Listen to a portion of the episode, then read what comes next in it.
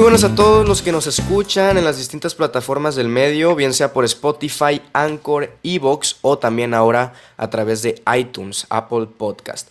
Eh, en este nuevo episodio del programa de Don Spoilers, que bueno, ya saben, es conducido por un servidor, Osvaldo Escalante. Recuerden que también pueden seguirme en Twitter y en Instagram. En ambos me encuentran como arroba osvaesc. Igualmente los invito a que visiten mi canal de YouTube donde encontrarán críticas, reseñas, opiniones y muchas cosas más respecto al mundo del cine. Para este episodio les traigo un invitado de lujo, nos acompaña en el podcast el señor Salomón del Real, también conocido en el medio como Geek Court. ¿Cómo estás?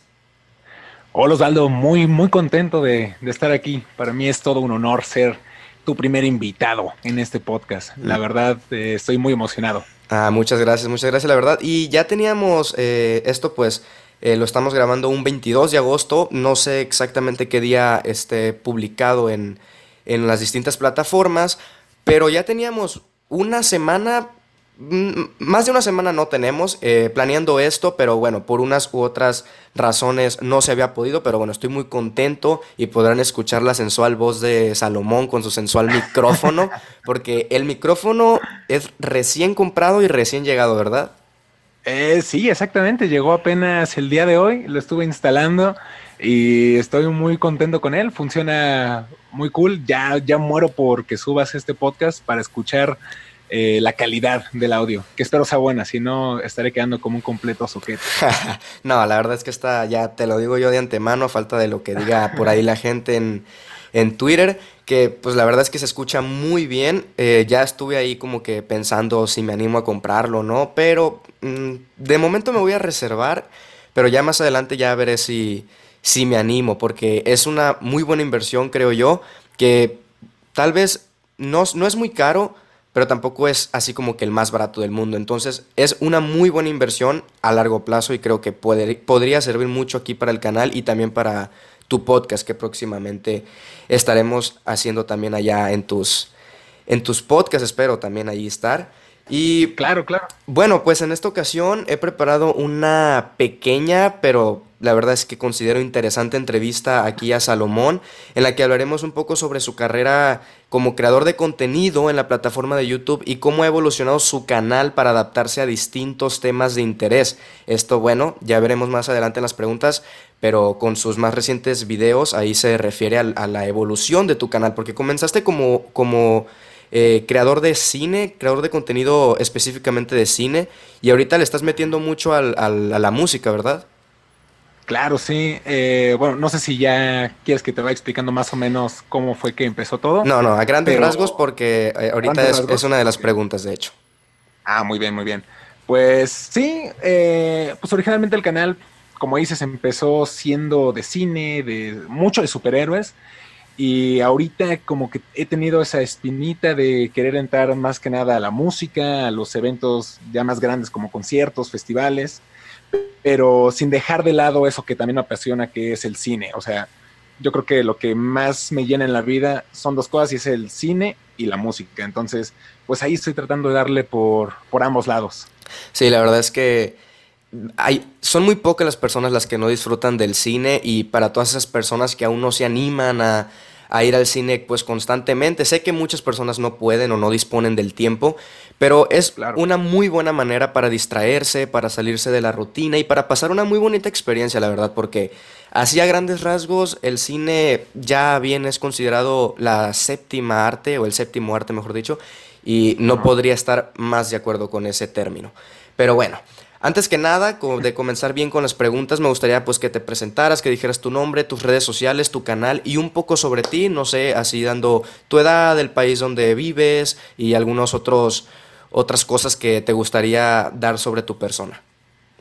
Ok, ah, pues bueno, ya lo dijo el buen Osvaldo, mi nombre es Salomón del Real, tengo 23 años, soy de México, actualmente vivo en Puebla, pero soy originario de la Ciudad de México eh, mis redes sociales son en todos lados Salo DRS, que son mis iniciales. Y en YouTube me pueden encontrar eh, como Geek Court, es G-W-K-C-O-U-R-T. Eh, vaya, no sé qué más decir, a mí me encanta el cine, me encanta la música, soy diseñador con, con alma de cineasta frustrado. Entonces, y de músico frustrado también. Entonces, pues ahí eh, con el canal estoy tratando de sacar eso que tanto, que tanto me gusta, que tanto me llena, para desahogarme eso que, que no me puedo desempeñar profesionalmente. Mira, algo, de, algo que decirte es que nunca es tarde. Así que tú échale ganas y en una de esas si se arma algo chido ahí, porque digo, no, no te he escuchado o algo así, pero la verdad es que total confianza. Ahí en todos los proyectos que tienen mis amigos siempre les digo confianza y échenle ganas porque nunca es tarde.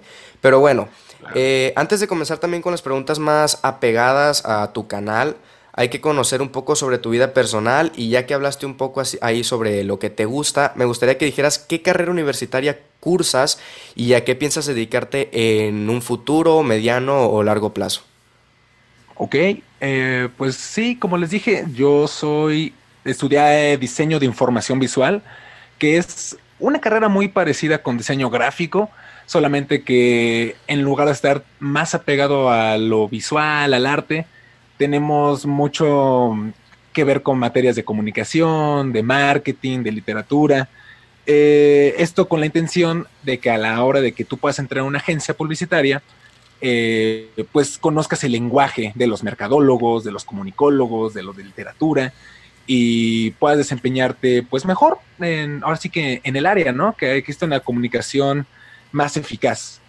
Eh, a mí me gusta, me gustó mucho mi carrera, eh, creo que me ayudó a siempre pensar en el usuario, que es como una parte fundamental del diseño de información, eh, que es siempre piensa en cómo tu producto, cómo lo que estés haciendo, lo van a recibir las personas a quienes va dirigido, o sea, ya sea un logotipo, una revista, un libro, eh, un video, lo que sea, cómo lo van a recibir, cómo lo van a interpretar.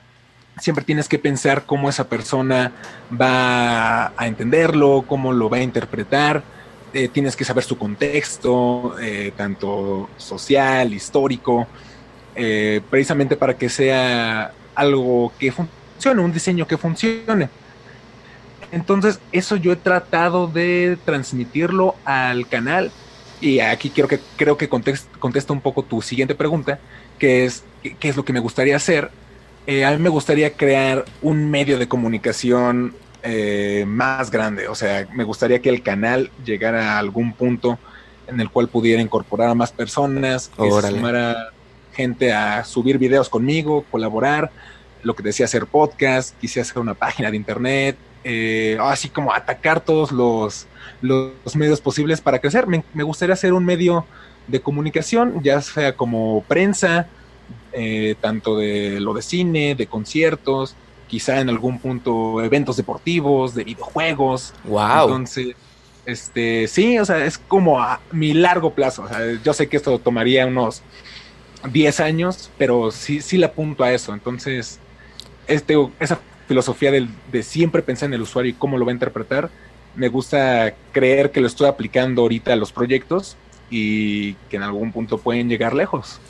Sí, mira, comentaste algo muy importante y es lo de un como crear una especie de medio de comunicación y eso está muy bien porque hay muchos muchos canales en YouTube que pues de distintos temas, entre ellos obviamente el cine, las críticas y todo eso, pero si hay uno que otro, no sé, por dar un ejemplo, fuera de foco, yo lo considero también un medio de comunicación, porque... Y lo es. Sí, algo como tú dices, o sea, no solamente tiene su canal de YouTube, que ya eh, se puede decir que es su fuente principal, en donde más contenido produce y todo eso, y donde más se da a conocer, en este caso, Gabriela, pero aparte de eso, eh, cuenta pues con una página de internet, cuenta con un podcast también, eh, o sea, ya es tomado en cuenta un medio de comunicación, como dices tú, o sea, una fuente confiable que los usuarios, eh, reciclando el término que utilizaste me parece muy adecuado, eh, que los usuarios y que las personas que,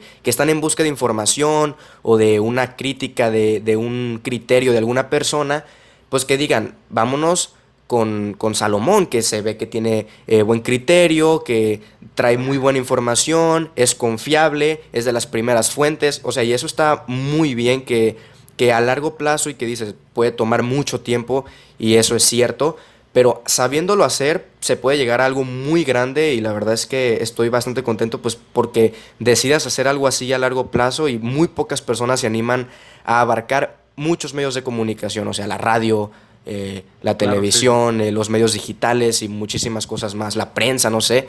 Y pues la verdad es que te felicito y... Oh, muchas gracias. Sí, es que la verdad es que mm, no me esperaba que eso fuera tu respuesta y me, me, llena para bien, me, me, da una grata sorpresa. Y bueno, ya conociéndote un poco, me atrevo a hacerte la tan típica pregunta de por qué decidiste iniciar tu, con, tu canal de YouTube y cómo fue que surgió la idea de tu nombre, de, de hacer este tipo de contenido y todo lo relacionado. Mira, ahí te va. Yo originalmente, cuando estaba, o sea, me voy a remontar mucho tiempo atrás. Cuando yo, era 2013. Yo estaba en mi último año de preparatoria, ya en mi último semestre. Y yo me acuerdo que en ese tiempo yo veía mucho el, contenido de Alex Montiel. Digo, actualmente lo sigo viendo eh, en La Lata y Combo. Pero cuando yo lo veía, yo me decía a mí mismo, es que me gustaría que hablara más de películas de superhéroes, que hablara de los cómics, que hablara de, o sea, un cine más, este, ahí te va la palabra, más geek. Porque lo que él hacía era los junkets en los que iba a entrevistar gente, las películas que llegaban. Y este, y yo, o sea, me gustaba por eso, ¿no? Porque era algo diferente. Ya existía Gaby Mesa en ese entonces, pero yo todavía no la conocía. El punto es que yo le dije a un amigo, ¿sabes qué? Quiero hacer un canal y ya había tenido como pláticas con unos amigos de hacer algo así de comedia, pero de esas cosas que nunca se concretan. Ajá. Y ya, pero lo dejé porque dije, no, eso nunca va a pegar. Eh, corte a 2014 sale el canal de Andrés Navi, ya existe The Top Comics, llega después Paula al Castillo, Milo Brizuela, y, y sí llegó un punto en el que dije, ups, creo que la cagué. Como que si hubiera funcionado un poco. Como creo que sí hubiera funcionado. sí, y mira. ah, ok, continúa, continúa. Ah, ah, bueno, va, va rápido. Y este, y ya como que dije, damn, creo que sí, sí lo hubiera hecho antes, ¿no? Porque ahí te va también eso. Yo estaba entre estudiar diseño y estudiar comunicación. Ok. O lo mismo, o periodismo, porque sinceramente yo siempre he querido, pues este lado de platicar de pues, de las cosas que a mí me interesan, pues, de lo que te decía de cine, música, videojuegos, anime, cómics. Yo siempre quiero hacer eso y es algo que disfruto. Pero pues muchas veces por miedo que te, que te meten amigos, familiares, conocidos, pues como que dije, bueno, igual y comunicación no es lo mío, pero pues la vida te va ahí llevando y si tienes, o al menos a mí me pasa que si tengo una idea y no la hago, y pero creo que es buena, no me la puedo sacar de la cabeza hasta que lo intento y ya digo, ah, no, si me gusta, no me gusta, si funciona, no funciona, tiene potencial o no. Sí. Y digo, actualmente pues le estoy dando ahorita al canal, creo que es algo que tiene potencial y que en algún punto espero crezca lo suficiente. Y el nombre de Geek Court lo hice pensando en una app, precisamente en una clase que teníamos que diseñar una aplicación para celulares eh, nos decía, pues intenten hacer una aplicación que no exista. Y yo, con esta misma idea de querer comunicar, dije, es que pues estaría padre una aplicación que te cuente, o sea, todo eso que tú ves en los videos de, los que acabo de mencionar, Ajá. una aplicación que se dedique simplemente a noticias del mundo geek. Y ya eh, y que la gente pueda comunicarse y eh, compartir en foros y comprar cosas. Y, y, no te miento, eso fue en 2014. Después veo, y como a los seis meses existe la aplicación de Amino. Sí, te iba a comentar, te iba a comentar. y así de, demonios, ¿por qué me pasa esto a mí? Y pues ya fue como, bueno, ok, pero el nombre se me quedó. Entonces dije, en algún punto lo voy a ocupar para algo. Y pues ya en mi último semestre de universidad fue como, ok, voy a intentarlo. Y ya fue cuando me enamoré. Digo, a veces veo mi primer video y me da tanto oso, porque obviamente vas mejorando con el tiempo, ¿no? Sí, sí. Pero si lo veo, es como que eh, creo que voy por buen camino, creo que he mejorado bastante desde ese día y pues a seguirle dando. Sí, pues está muy bien y de respecto al nombre de geek, hay muchas personas, y esto es para los que nos escuchan, muchas personas que eh, relacionan el término geek con el término nerd. Y a ver, sí somos un poco nerd, pero... Ah, claro. Pero, o sea, ellos lo relacionan... mm, o sea, mi- no, o sea, me- no me estoy explicando. Muchas personas eh, miran películas, eh, miran series, van al cine, escuchan música y todo esto es contenido geek, o sea, es una cultura geek y estas mismas Claro. personas pues son las que tienden a burlarse, por decir así, de las personas que eh, mencionan este término. Entonces, esto es para ustedes que están escuchando este podcast. Si usted eh, en casa escucha música, si usted en casa mira películas, siéntase orgulloso de ser un geek, porque es un término muy bonito y que nos, eh, vaya, nos da a conocer y nos relaciona con este mundo tan interesante que no todo el mundo geek es anime o, o- o es ser un otaku como se están inventando tantos términos hoy en día. Claro, es claro. lo que todos hoy en día también conocemos como la cultura pop, la cultura popular, algo que está últimamente pues tomando mucha fuerza, la música, el cine, Presente. Ajá. Y bueno, ya para cerrar este punto, decirles y recordarles que ser un geek no está mal y ser un geek es algo que seguramente tú eres, aunque no lo sepas. y Claro, sí. Eh, que creo que se confunde mucho con el término friki, ¿no? exacto. Que, que mucha gente lo ve como, cuando escuchan geek, es como, ah, sí, el, el típico ñoño gordo que se la pasa jugando videojuegos. en- Ándale. en un sótano, ¿sabes? Yo creo que es eso, pero pues yo me di cuenta en la preparatoria, pues yo era un geek de la música, o sea que me encantaba el rock y me encantaba lo que sonaba en el radio en ese entonces y yo trataba de comunicarlo con todos. Soy un geek del cine, de los cómics, así como de hay gente que es geek de los deportes, del fútbol, del americano, o sea, porque Perfecto. sabe de eso. exacto. Entonces, sí, es un término bonito. A mucha gente no le gusta, y en especial a la gente del, que está dentro de esto, no le gusta que lo mencione, pero es un término bonito. Por eso lo quise adoptar. Sí, y mira, ahora yéndonos un poco a orden cronológico de mm, menos a más, de antes a, a la actualidad, ya comentaste sobre tu primer video. Yo re- me, obviamente me informé, vi tu, eh, tus videos, vi tu video también, el, Oh, el no. primero y el segundo. Y no, no, no te asustes, la verdad es que empezaste muy bien, ¿eh? Empezaste muy bien. O sea, muchas personas que, que, que suben su primer video. Eh, sí, hay muchísimas personas que no tienen idea. Pero Claro, la verdad es que tú, lo, lo- o sea, iniciaste muy bien. Más que nada porque ya tienes conocimiento sobre el tema también y te desenvolviste muy bien en tu primer video. Y esto, eh, vaya, el canal, por lo menos la fecha que data ahí en YouTube, dice que se creó el 4 de octubre del 2017. Pero el primer video lo subiste unos meses después, el 13 de diciembre de este mismo año, del 2017. Y es un video de noticias en el que hablas entre ellos sobre eh, Jurassic World 2, la nueva película de X-Men Dark Phoenix, que bueno, ya... eh, bueno, no fue muy aceptada por la crítica. y, No fue muy buena. Ajá, y otros también. Ya me comentaste un poco sobre cómo fue eh, tu primer video, pero ahora adentrándonos más en lo técnico, ¿cómo fue grabarlo? ¿Cómo fue producirlo, distribuirlo, editarlo? Todas estas cosas que los creadores de contenido eh, pasamos y que algunos disfrutan más que otros, el editar, el renderizar, el grabar. Pero ¿cómo fue tu experiencia en, en tu primer video respecto a esto, a lo, a lo más técnico de, de hacer un video? Ok, eh, me tomó mucho tiempo decidir hacer el video, o sea, y muchas pruebas, porque yo ya tenía una cámara, yo compré una cámara a principios de 2000, no es cierto, estoy mintiendo, Co- ah, principios de 2017, ese mismo año, la compré y estuve checando, digo, yo tomé clases de fotografía, pero no de video, entonces la neta sí, este, sí estuve como checando cómo funcionaba, qué era la mejor iluminación, sonido, todo eso. O sea, y yo creo que desde febrero hasta octubre, más o menos, estuve checando pues más o menos la manera de grabar, en dónde, y ahí com- conforme tú quieres empezar un proyecto te vas topando con ciertas cosas que, que dices, ok, esto lo tengo que mejorar. O sea, en primer lugar, eh, cuando hice mi primer prueba, lo hice en, unas, en la sala de mi casa.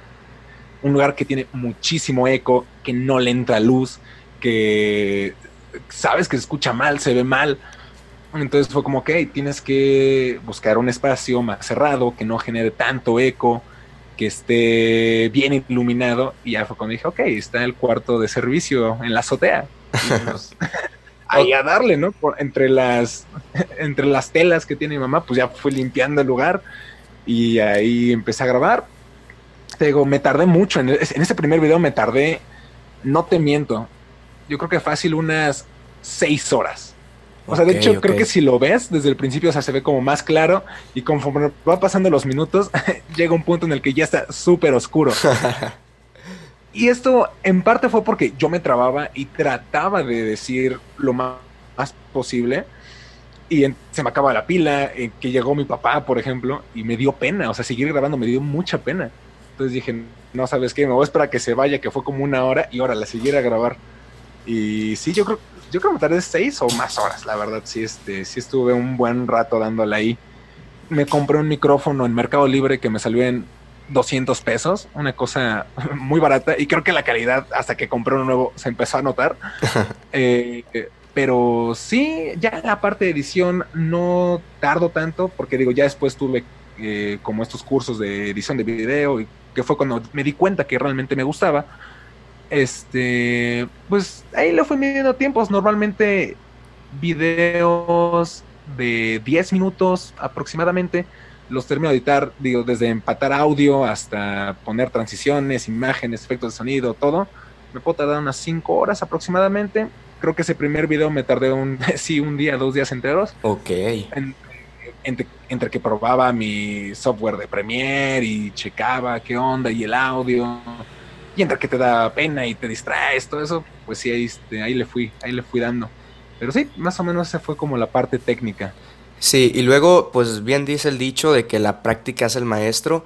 Y ya conforme vas pasando el tiempo, conforme vas agarrando práctica, eh, pues la edición mejora radicalmente y lo haces en mucho menos tiempo. O sea, al principio te resulta muy difícil el cortar eh, las partes en las que te equivocas, el checar el audio, el calibrarlo, el poner las transiciones, no sé, todos estos efectos que le ponen los creadores de contenido.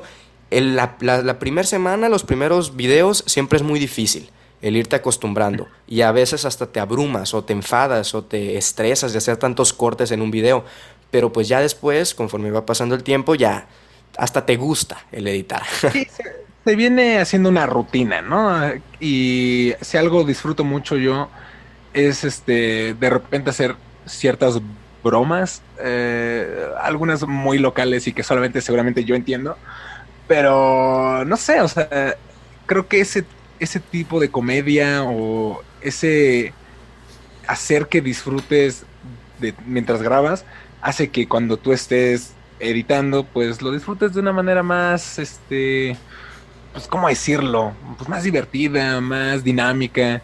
De, de, repente me equivoco y es como si hablar conmigo mismo el futuro de me equivoqué, es como, ah, edita esto, o sea, lo del futuro, y es como, también lo hago. Me veo, y, me veo y es como, maldito, te odio.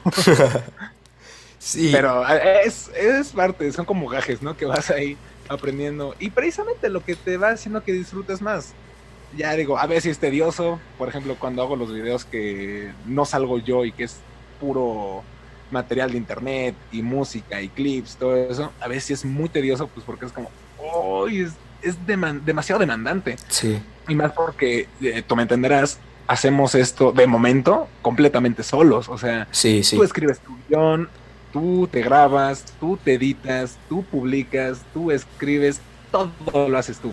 Entonces, pues entre, yo sé que tú estás en la escuela, yo ahorita ya no estoy estudiando, pero pues tengo mis proyectos aparte ahí para sobrevivir en la vida. Y pues a veces sí es bien complicado destinarle el tiempo necesario a lo que quieres. Ahí sí es cuestión de prioridades, ¿no? Digo, si ya tienes un proyecto pendiente, pues ahora el video puede esperar. Pero entre más tiempo pases, como, uy, ese contenido, ese material se está haciendo viejo, tengo que sacarlo lo más pronto posible. Entonces, pues sí, es, es, es, como agridulce, ¿no? Lo disfrutas y a veces lo odias, el editar. Pero a mí me gusta, a mí me gusta. Comentaste un punto muy importante y es el que ahorita eh, nunca se sabe cuándo una persona te va a ayudar, lo estamos haciendo solos. Y muchas personas pues piensan que hacer un video, el editarlo, el subirlo es muy fácil, porque no saben la cantidad de veces que nos trabamos al grabar, que nos trabamos al editar, si nuestra computadora no es muy buena, se cierra el programa de edición sin haberlo guardado, se reinicia la computadora, o sea, son muchos factores y muchas dificultades que luego muchas personas no lo ven. Y ya algunos youtubers pues tienen su propio editor al que le pagan todo esto, producen videos, mucho más videos. Y pues ahorita pues nosotros no tenemos esa facilidad, si se le puede decir así, de tener alguien que nos apoye en ese, en ese aspecto. Y es difícil el tener que hacer pues todo esto tú solo, pero pues al final de cuentas es algo que nos gusta. Y luego ahorita tanto tú como yo no sacamos ni un peso de esto. Entonces, esto eh, es algo que personalmente me gusta hacerlo pues y y aunque no se le saque una ganancia monetaria, le saco una ganancia en la práctica, le saco una ganancia en, lo que me hace feliz. Y pues Es, es algo muy bonito. Pero bueno. Sí, sí. Continuando, Ajá, sí. Continuando con ya tu, el último punto de este orden cronológico, porque sé que debes estar ahí muy apenado con tus primeros videos. el 16 de septiembre, eh, apenas tres días después de tu primer video, es cuando subes el segundo y se llama Bienvenidos a Geek Court. Es el típico video presentándote, eh, tú presentando el canal, tu contenido y todo esto. Y esto no es pregunta, pero es un, es un dato muy curioso que por lo menos yo no conozco a ninguna persona que el video de presentación haya sido el primer video del canal. Es muy raro, porque siempre como que... Muy raro. Ajá, siempre como que... O sea, el primer video es algo que ya tenemos en la mente y el segundo video o el tercero o ya los próximos es la presentación. No sé por qué será, pero como que es un hábito de nosotros. Sí, eh, en mi caso yo ni siquiera lo pensé.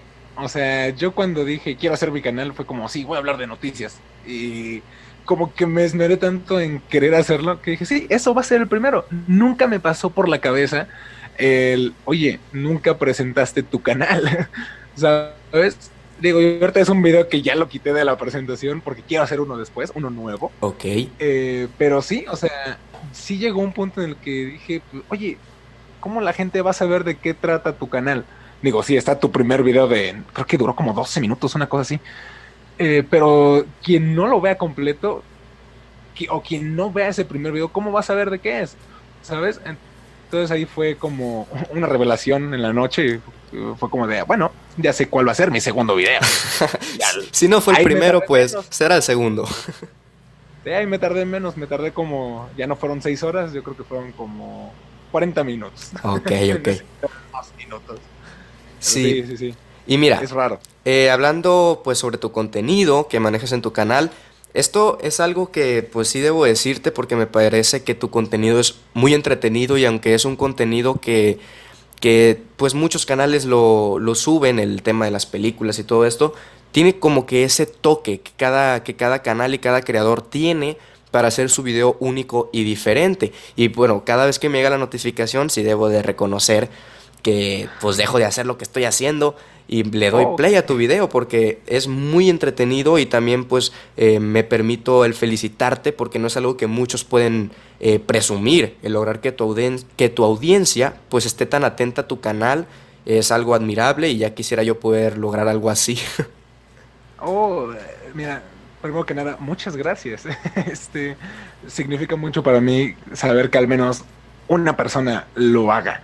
O sea, de verdad, eh, creo que estamos en un punto muy similar en cuestión de números, en el que pues no tenemos los miles de millones que en algún punto sé vamos a tener, pero que con lo que tenemos ahorita, porque yo también te lo digo, yo sí veo tus videos en el momento en el que salen, siempre y cuando no esté en la calle, porque pues los datos no rinden, ¿verdad? Ajá, sí. También yo lo hago, o sea, y porque ah, algo que me enseñaron es este, siempre le puedes aprender algo a alguien. Y yo lo he visto con amigos que he conocido en YouTube, algunos eh, mejores que otros, en cuestión de personalidad, vaya. De contenido, pues la gran mayoría creo que de los que les hablo es porque considero tienen potencial, considero tienen un este un buen contenido y las ganas, ¿no? De hacer las cosas. Y pues no sé, o sea, la verdad, digo, yo también lo hago contigo y es lo que te decía, siento que le puedes aprender a todos y viendo tus videos, viendo lo que hacen los demás, pues este es una manera, creo yo, de generar comunidad. Eh, yo rápidamente, para no desviarme mucho, yo como diseñador lo, he visto, lo vi mucho en mi carrera, eh, que la gente se tira mucho hate, mucha, perdón por la palabra, pero mucha caca entre ellos. Sí, Porque siempre existe esta, mm, pues, acción humana de querer ser mejor que los demás, cuando creo que en conjunto y con las personas eh, se puede llegar a hacer algo mejor con un equipo, vaya, o sea, no de que trabajen todo el tiempo juntos, pero sí te puedes apoyar, sí puedes tirar como buena onda, o, eh, críticas constructivas, opiniones, y de tal manera que todos podamos crecer juntos, ¿no? O sea, y eso lo que te decía, yo lo, vi mucho en mi carrera y lo trato de aplicar también aquí. Eh, creo que de nada sirve tirarle hate al otro, criticarlo en mala onda. Eh, yo creo que entre más comunidad se puede hacer y entre más amigos tengamos y entre mejor te lleves con las personas, es cuando más puedes crecer. Y lo, ya lo dijo muchas veces, pero es crear una comunidad, a fin de cuentas, ¿no? Ser diferente de lo que hacen los medios tradicionales. Eh, algo porque en televisión, en radio, e inclusive en algunas páginas de internet, envidias, mucha gente que está dispuesta a pisotearte para, para seguir arriba y dejarte abajo. Y lo he platicado con un amigo que también está en esta onda de YouTube, que pues podemos ser, somos la siguiente generación de creadores de contenido. O sea, indudablemente de aquí va a salir alguien. Y qué mejor que ese alguien sea una persona dispuesta a hacer crecer esto para bien. Entonces, pues sí, digo, te lo agradezco mucho que cuando veas, que tú veas los videos en el instante, de verdad. Eh, también de mi parte así es. Y pues nada, creo que podemos crear algo muy chingón entre, entre toda esta nueva generación de, creadores de contenido. Sí, me parece muy importante eso porque sí hay muchas personas que esto se lo toman como una rivalidad y pues no es así, o sea, eh, la gente es mejor, o sea, es mejor que los creadores de contenido se unan y sea una especie de comunidad para, como dices tú, apoyarse entre todos y crecer todos juntos. No es como que, eh, o sea, y luego, y luego, mira, si muchas personas eh, pues prefieren trabajar solos y así y, no quieren tener una comunidad y siempre eh, tener ese, esa rivalidad, pues hay que hacerlo pero con tus medios, o sea, no perjudicando tampoco el trabajo de otros. Pero bueno, eh, sí, les voy a poner a estos que nos están escuchando cinco segundos de música porque se me está descargando ya la batería de la computadora, así que cinco minutos de música y regresamos.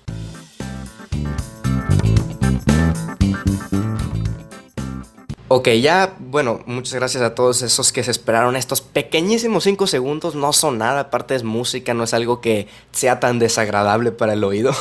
Pero continuando con la entrevista, hay un video de tu canal que me sorprendió para bien, obviamente, y no me lo esperaba y cuando lo vi hizo que analizara mucho más a los personajes de mis películas favoritas. Estoy hablando de tu video analizando el perfil psicológico de Spider-Man.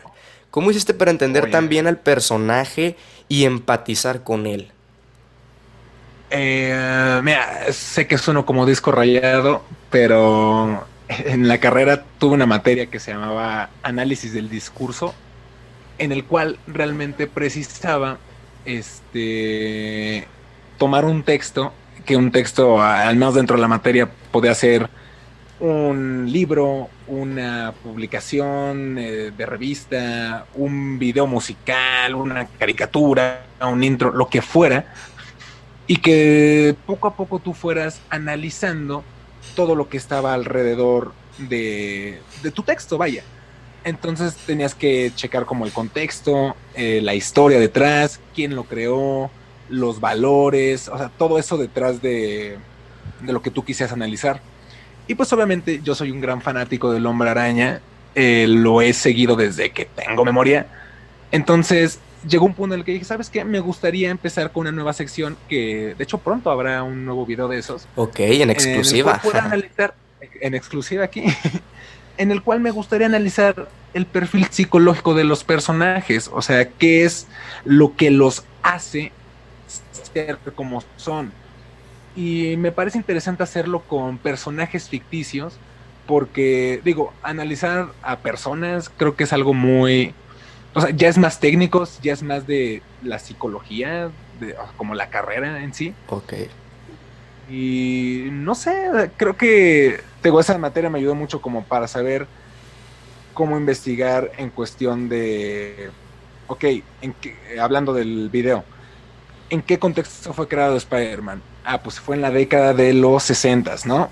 ¿Qué pasaba en la década? Que digo, esto sale en el video, pero que estaba lo de la guerra de Vietnam, estuvo, era una época muy agitada, estaba el movimiento hippie, a los jóvenes de ese, de ese entonces no les gustaba la violencia, los cómics no eran lo mejor en esa época porque, pues, al ser precedidos de la Segunda Guerra Mundial, personajes un tanto nacionalistas, pues no, no eran tan llamativos. Y bueno, tomando como de base eso, fue como, ok, ya tenemos todo el contexto en el que fue creado. Ahora, ¿por qué fue un adolescente? Ah, pues ¿por qué? Pues porque querían congeniar con su público principal, que eran niños. Digo, existían ya personajes adolescentes como Robin y creo que ya algunos jóvenes titanes ya estaban por ahí, pero como tal no había un superhéroe adolescente que reflejara los valores de esa época, ¿no? Entonces es, es como el, conjunto de, de, muchos hechos lo que, lo que tienes que analizar, ¿no? El contexto social e histórico, eh, los valores que tanto Stan Lee como Steve Ditko y Jack Kirby le impregnaron al ser un sujeto que pues siempre está cargando con la culpa de si yo hubiera estado ahí, las cosas hubieran sido diferentes. Y que es algo que a pesar de que muchos editores y muchos escritores han agarrado al personaje, se sigue manteniendo. O sea, creo que no hay un solo cómic del hombre araña, eh, protagonizado por Peter Parker, claro, que no refleje este sentimiento de un gran poder conlleva una gran responsabilidad, ¿sabes? Siempre tiene como eso bien presente, eh, de que siempre tiene que hacer el bien y aunque eso le afecte muchas veces a su persona, a su trabajo, a sus relaciones, tanto de amigos y de pareja, pues es siempre hacer lo correcto. Eh, digo, por un lado por la culpa que siente de no haber podido salvar a su tío, y por otro porque es lo que su voz interior le dice que es lo correcto. Entonces, eh, digo, Spider-Man se me hace un personaje bien interesante que en casi todas sus versiones, si algo lo podría definir es que inspira y que por eso quise hacerlo, además de que es mi personaje favorito de, de todo, o sea, es de si mi personaje favorito de lo que sea, Spider-Man. Ok. Siempre va a ser mi favorito. Entonces, pues sí, de, ahí salió la idea. Ok, y, estamos de acuerdo todos en que Spider-Man, el hombre araña, es el superhéroe más humano. Con el, con el, que una persona logra empatizar más, porque pues tenemos a superhéroes como mm, Superman, por nombrar a uno, que nunca vas a empatizar con él porque es una persona que tiene poderes muy irreales. O sea, el, Superman vuela, eh, tiene rayos láser, super fuerza, es resistente a balas. O sea, y Spider-Man es un adolescente que tuvo la suerte, mala, buena, es cuestión de perspectivas, de que le picara una araña radioactiva. Y pues que no más que nada que tenga poderes, sino que desarrollara mucho más sus sentidos. Entonces, pues es algo con el que un niño o un adolescente o un, adulto también entra, pues logre em, empatizar con el personaje. Yo creo que esto es algo que, pues, es lo que más representa Spider-Man en mi opinión. No sé qué pienses tú. Sí, sí, sí. Eh, precisamente lo que decías, ¿no? O sea, Superman es un personaje que su mismo nombre lo dice, es un super hombre, o sea, que, que realmente nunca, que no tiene una debilidad más que la kriptonita y que yo creo que hasta apenas en publicaciones ya más recientes, te estoy hablando como de los noventas para acá, sí han sabido aterrizar de cómo Superman tiene que volverse o se vuelve más humano, ¿no? A pesar de ser este hombre invencible.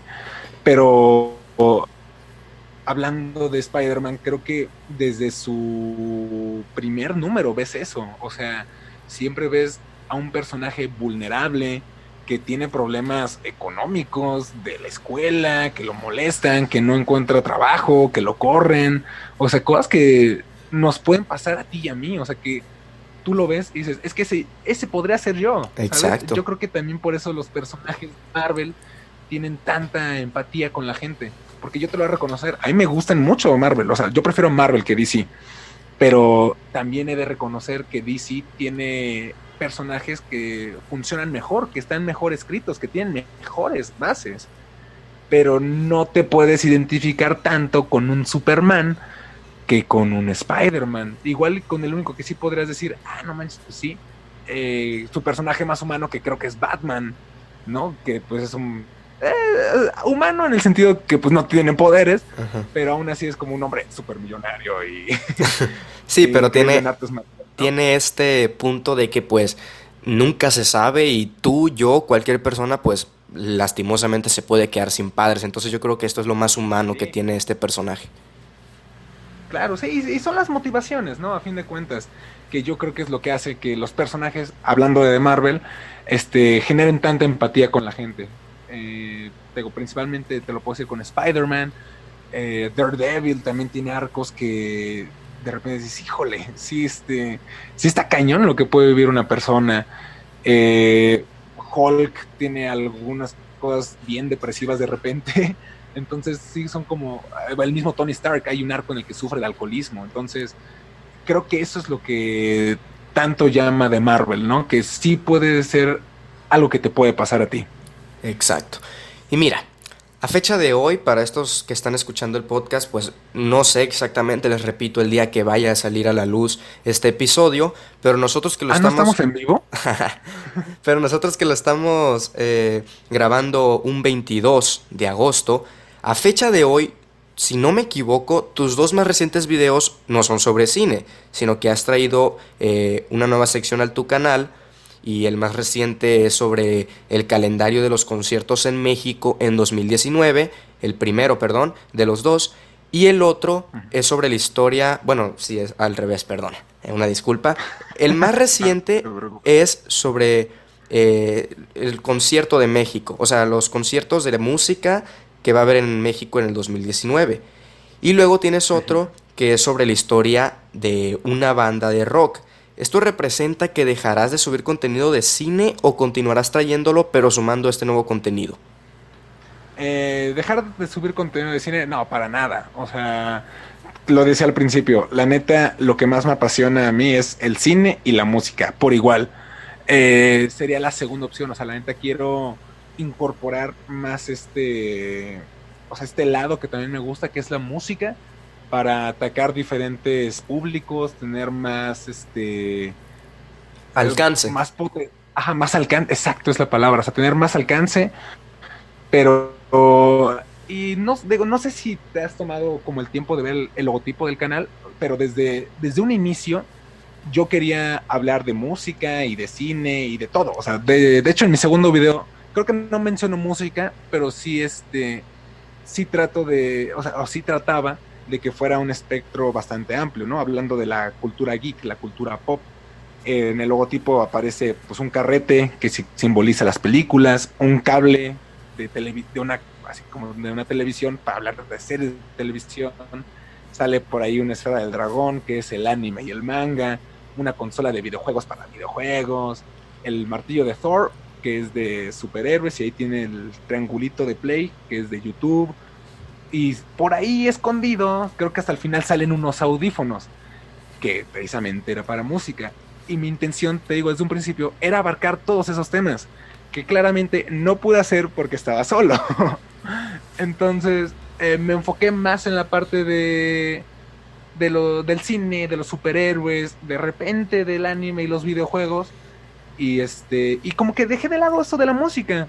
Hasta apenas que empecé otra vez como a agarrar eh, Spotify y, ir a conciertos y festivales, hasta que volví a tener como esa emoción que durante un rato no había sentido, fue que dije, oye, pues es que yo quería hablar también de esto. Entonces, lo que te decía también al principio, ¿no? De planes a futuro. O sea, a mí me gustaría que esta parte de música y de cine y de videojuegos y de anime, o sea, pudieran ser secciones eh, ya, si no semanales, al menos mensuales, y que si no las voy a grabar yo, que tuviera gente que pudiera hablar en su, o sea, dentro del canal, pero en su video de música o de las novedades en los videojuegos, en el mundo de la televisión, del anime, del manga. ¿Sabes? O sea, mi intención desde un principio siempre fue eso, o sea, yo inaugurar las secciones para que en algún punto, cuando esto crezca, entre gente que me pueda ayudar. O igual lo sigo grabando yo todo, ¿no? Pero tener gente que me pueda editar, tener gente que me eche la mano con las redes, a publicar, todo eso. Pero sí, desde un principio fue el querer hablar de todo lo geek, todo lo que me gusta. Por eso el logotipo tiene tantas cositas ahí que salen al, momento que inicia el, eh, el intro. Sí, y pues hay que hacerle honor, hay que honrar el nombre de tu, de tu canal, porque pues tu canal no se llama Cine Court o Superhéroes Court, ¿no? Se llama Geek Court, o sea, hay que abarcar también pues todos los temas eh, que, que, conlleva el mundo geek o, o la cultura pop. Pero bueno, pues la verdad es que me la pasé muy bien, espero que tú también, espero que no sea la la última vez que estés aquí en un episodio del podcast de Don Spoilers. La verdad es que creo que fluyó muy, muy amena la, la conversación y espero que aquellas personas que eh, estén escuchando este podcast, pues espero que haya por lo menos una persona que se haya tomado el tiempo de escuchar toda la entrevista, de conocer las motivaciones y lo que quiere lograr Salomón en un futuro. Y bueno, aquí no se puede dejar eh, links pero en el título del eh, video si tienen el nombre del, podcast, perdón, si tienen el nombre y eh, el arroba del Twitter o del Instagram, vamos a ver ahí después eh, lo que prefiera Salomón, de su, de su red social, de Instagram o de Twitter, para que si alguna persona, pues no sé, quiere contactarlo o simplemente quiere seguir su contenido, pues ahí lo tenga al alcance de, de su mano, de su celular. No sé si tengas algo que agregar. pues no, nada, la verdad es que este, lo decía en, un principio, estoy muy honrado de que hayas pensado en mí eh, para aparecer en tu podcast. Yo también me la pasé muy bien. Tengo, para mí esto es como un sueño, ¿no? aparecer en un programa y hacer radio, bueno, en este caso un podcast, porque es algo que me gusta mucho y creo que tanto tú como yo compartimos un gusto en común que es el cine y la creación de contenido. Y qué mejor que pues platicarlo entre amigos y echar aquí la, la guasa. La verdad es que la pasé muy bien. Y sí, espero que no sea la última vez. Ahí cuando quieras nos ponemos de acuerdo y podemos seguir dándole, porque creo que tenemos tela de dónde cortar. Sí, sí, habrá muchísimos episodios. Espero que de verdad aquí esté también acompañándonos Salomón. Y bueno, no sé si te acuerdes de aquella cosa que te comenté que iba a suceder al final del podcast. Lamentablemente no lo podré poner eh, dentro del audio porque, bueno, las, las reglas y todo el tema del copyright, no sé cómo funciona Spotify todavía. Pero alguna canción, terminando con el tema de la música de tu canal, ¿Alguna canción o alguna banda que te gustaría recomendarle a todos los oyentes que digas tú, esta música o este género, no sé si quieres abarcar algo muy a grandes rasgos, me gusta y me gustaría también que más gente lo escuchara? Ok, sí, no, no se me olvidó, lo pensé mucho y eh, mira, yo soy un melómano del año y de principios de los 2000, me gusta mucho en especial el británico y el de Estados Unidos, pero decidirme por una banda de rock mexicana que me parece de 2012 han estado dándole duro ahí a, sus discos, a sus EPs, eh, y que la neta han hecho buena música y que creo valdría la pena que más gente los conociera. y se llaman Rey Pila. Son originarios de la Ciudad de México y bueno, rápidamente les cuento, para quien no lo sepa, han sido producidos por Julián Casablancas, que es el vocalista de The Strokes. Han hecho giras con The Voids, que también es un proyecto alterno de Julián Casablancas. Le han abierto conciertos a Interpol, The Rentals, Brandon Flowers, el vocalista de The Killers, y Depeche Mode. O sea, la neta, estos cuates, creo que empezaron en 2012, 2013 y tienen un, ritmo muy bueno que sí suena a un David Bowie, a, un, a, Strokes obviamente, y que tienen muy buena vibra. les recomiendo mucho la canción de Disciples 4, ah, porque cantan en inglés su mayoría de canciones, okay. Eh, pero se traduce como a Discípulos 4, el 4 es en número romando, el I y la B, y está muy buena, de verdad, escúchenlos creo que es una banda muy infravalorada aquí en México y que debemos de aprovechar porque en cualquier momento van a dar el golpe y estoy seguro que va a ser complicado verlos en vivo. De verdad se los recomiendo mucho. Ok, pues ahí está la recomendación de este episodio por parte de Salomón. Ahí tienen la banda y la canción en específico que a él le gusta. Y pues espero que alguno de ustedes la escuche. Yo, yo lo escucharé, por supuesto. Ahí le daré la, la oportunidad a esta banda mexicana. Así que bueno. Sí, no, la verdad son buenos. Sí, eh, pues espero que de verdad les haya gustado y les haya entretenido este episodio del podcast. Yo me la pasé muy bien. Salomón también. Y bueno, esto ha sido todo. Espero poder eh, seguir teniéndolos aquí como oyentes del podcast de Non Spoilers. Nos despedimos y nos vemos hasta, hasta la próxima. Adiós.